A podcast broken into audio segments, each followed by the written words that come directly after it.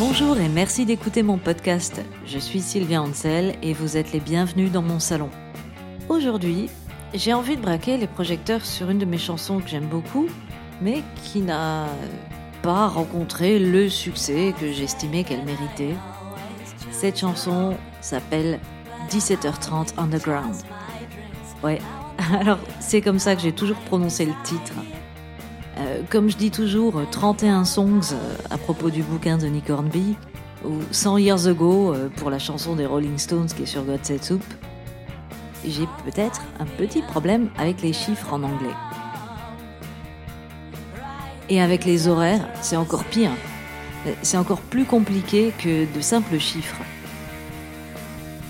Donc cette chanson, elle se trouve sur mon premier album intitulé Sylvia Hanschneckenbull Does Not Sing Christmas et elle faisait partie de ma première fournée de composition. Vers 2002, ça faisait un an ou deux que j'avais commencé à apprendre la guitare et j'avais atteint un niveau juste suffisant pour commencer à composer des chansons. Pas assez pour les jouer correctement euh, en live ni pour les enregistrer, mais euh, je commençais à me débrouiller euh, juste assez pour enchaîner les accords. Et du coup, j'avais du pain sur la planche parce que j'avais tout un stock de paroles ou d'idées de chansons dans ma tête qui germaient depuis parfois que j'avais 12 ans et que maintenant je devais transformer en chansons réelles. Or, l'idée de 17h30 Underground était assez ancienne et je la trouvais tellement bonne que j'avais hâte de la concrétiser pour pouvoir l'écouter. Ce qui nous amène à la fin de mon roman Noël en février, je vais me répéter un petit peu, désolé, mais pour ceux qui auraient loupé quelques épisodes du podcast ou qui l'auraient pris en train, je suis aussi euh, auteur ou autrice, écrivaine. Enfin bref, je sais pas trop comment on doit dire maintenant. Euh, mon éditeur ne veut pas féminiser ma fonction. Euh, du coup, quand je lis la quatrième de couve de mon dernier bouquin qui est sorti en juin dernier, Comédie impertinente et espiègle, Les adultes n'existent pas confirme tout le talent de l'auteur de Noël en février. Auteur sans eux. Et là, du coup, bah, j'ai l'impression d'être un homme, mais sans bénéficier des bienfaits d'une bite. Qui, par exemple, euh, permet de pisser entre deux voitures quand il y a trop la queue aux toilettes du bar. Trêve de féministe, je vais donc vous lire le dernier paragraphe de mon premier roman Noël en février. Ça se termine. Euh, la narratrice, elle vient de se faire poser un lapin par, euh, par son petit ami, enfin par le mec dont elle est amoureuse, au métro Saint-Michel. Et euh, là, elle raconte Je me suis levée et j'ai descendu les escaliers qui menaient au métro. Arrivé sur le quai, toum toum toum, votre attention s'il vous plaît. En raison d'un accident grave de voyageurs à la station Réaumur-Sébastopol, le trafic est interrompu sur la ligne 4. Veuillez nous excuser pour la gêne occasionnée. Un accident grave de voyageurs, ça doit être les termes qu'emploie la RATP pour désigner un suicide. Je n'étais pas la seule à avoir eu envie de mourir à ce moment précis. Je suis donc ressortie de la station et je suis retournée sous mon abribus. L'un des bus qui s'arrêtait allait à la gare de l'Est. Quand il est arrivé, je suis finalement montée dedans. Sur le boulevard Sébastopol, il y avait des gyrophares, les pompiers, le SAMU, les flics, tous autour de la bouche de métro. Il était un peu con, ce type, j'ai pensé, de s'être jeté sur les rails à 15 heures moins le quart. À cette heure-ci, il y a quasiment personne dans le métro. Tant qu'à mourir en emmerdant les gens, autant en faire chier le plus grand nombre. Il aurait mieux fait de faire ça à l'heure de pointe. Sur ces belles paroles tout à fait empreintes de positive attitude, se termine mon bouquin. Et cette scène, je l'ai vécue. Hein, euh, le livre est plus ou moins inspiré de faits réels. Il y a vraiment eu ce moment où, à Saint-Michel, j'ai dû prendre un bus pour aller à la gare de l'Est. Et là, dans ce bus, j'ai eu l'idée de faire une chanson sur quelqu'un qui choisit de se suicider pile au moment où ça emmerde un maximum de gens. Non, parce que je veux dire, sinon tu prends des médocs, tu te pends, tu t'ouvres les veines, tu restes chez toi tranquille. Si tu te mets sous le métro, ça fait chier tout le monde. Alors, il vaut mieux procéder le soir. Parce que les gens, ils sont plus pressés de rentrer chez eux que d'aller au taf le matin. À cette époque, j'étais étudiante. Et donc, je prenais le train pour rentrer en Seine-et-Marne. Et donc, j'avais, avec les horaires de la fac, j'avais pas encore expérimenté le métro vers 18h30, 19h, euh, qui est la vraie heure de pointe avec tous les adultes. Et donc, j'avais trouvé que à 17h30, c'était c'était déjà bien blindé quand même. Surtout des étudiants, ceci dit. Quant au choix de la station, où se jeter euh, sur les rails, bien évidemment, il fallait choisir celle qui a le plus de correspondance. J'ai nommé Châtelet-Les Il y a 3 RER, 4 métros, dont la ligne 1 et la ligne 4, qui sont les plus fréquentés. Et Châtelet, ça se trouve pile au centre de la ville. D'où mon refrain Right in the center of the city. Bon, moi, ceci dit, personnellement, j'ai jamais envisagé de me jeter sous le métro. Bon, même si, comme tout le monde, j'imagine, euh, l'idée du suicide m'est déjà venue. Euh, on l'a vu avec ma chanson euh, National 3 où la meuf veut se jeter sous un camion. Faut dire que le suicide, c'est quand même un thème assez récurrent dans le rock'n'roll. Enfin, en tout cas pour moi, parce que quand Kurt Cobain s'est suicidé, ça faisait quoi, six mois que je commençais à écouter du rock? Et il y a eu cette nouvelle, j'avais 13 ans et c'était... voilà quoi, pour moi c'était un peu ancré comme ça, les rockstars se suicident. En outre, vous l'avez peut-être remarqué si vous écoutez un petit peu mes paroles ou un petit peu ce podcast habituellement, j'ai une certaine affection pour les textes sombres. En fait, c'est surtout sur mes premières chansons quand j'étais toute jeune. Il y a euh, Love Song, qui raconte le meurtre d'une jeune fille du point de vue du meurtrier. C'était inspiré du bouquin euh, Le parfum de Patrick Suskind. Il y a Number 18 Baby qui est sur une fausse couche. Iris qui parle d'un viol. Euh, ouais. Un jour, il y a un blogueur qui m'interviewait. je crois que c'était pour le webzine Attica et qui m'a dit euh, Oui, non, parce que ce que tu chantes, c'est quand même pas le petit bonhomme en mousse. Hein. L'album s'appelle Sylvian Schneckenbull Does Not Sing Christmas. Ne chante pas Noël. Ben non, non, c'est pas des chants de Noël. Ça ne transpire pas la joie de vivre. Mais en même temps, j'aime bien. À ce moment-là, il va bien falloir en revenir à cette faute d'anglais énorme dans le texte. Alors déjà, 17-30. C'est débile, il n'y a pas de 17 heures en anglais, c'est 5 o'clock qu'ils disent, c'est 5 p.m. Quand j'ai écrit le texte, euh, j'avais pas encore internet et j'avais pas d'amis bilingues sous la main à qui demander. Je me suis vaguement souvenu des cours d'anglais à l'école. What time is it, ma'am? It's half past five. Mais euh, ouais, je savais qu'on disait half past five. Enfin, je crois, hein, qu'on dit comme ça. Mais le past, y rentrait pas au niveau des pieds dans ma chanson. Je pouvais pas faire half past 5 p.m. under the ground. Ça, n'allait pas. Donc, euh, ben, j'ai décidé que le, le past, il était pas très important, en fait. J'avais une espèce de politique où je me disais, bon, c'est pas très grave euh, que l'anglais soit pas correct, justement. Quand j'aurai une carrière internationale, ça va ajouter à mon charme. Un peu comme je vous le disais déjà, un peu comme Jane Birkin, qui sait toujours pas parler correctement français, et je suis persuadée qu'elle aurait beaucoup moins de succès en France si elle parlait mieux français.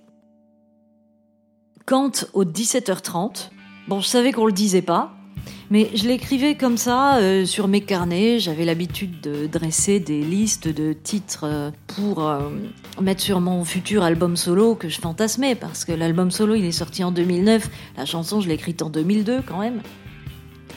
Et donc ben ce truc du 17-30 c'est resté. À cette époque, je privilégiais une certaine authenticité, une, une spontanéité comme ça. maintenant, je fais davantage attention je fais corriger mes textes euh, par des anglais ou des bilingues. Parce qu'en fait, ces fautes dans les chansons, on les traîne toute sa vie. Eh, c'est vraiment super nul.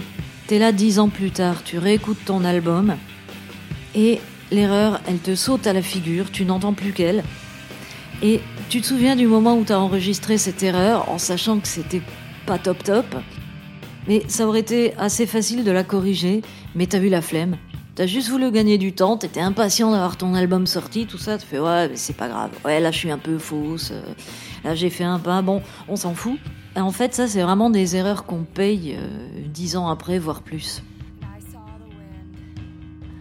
Cette chanson, donc j'avais déjà l'idée du concept, quelques bribes de paroles. Et quand je me suis mise à vouloir la composer, je me suis dit que j'allais m'inspirer de la chanson qui s'appelle Opened des Breeders, qui se trouve sur leur album Pod, et où je trouve qu'elle avait vraiment le, le son de l'autoroute. La meilleure chanson à écouter quand tu traces sur l'autoroute. Je vous en passe un petit extrait.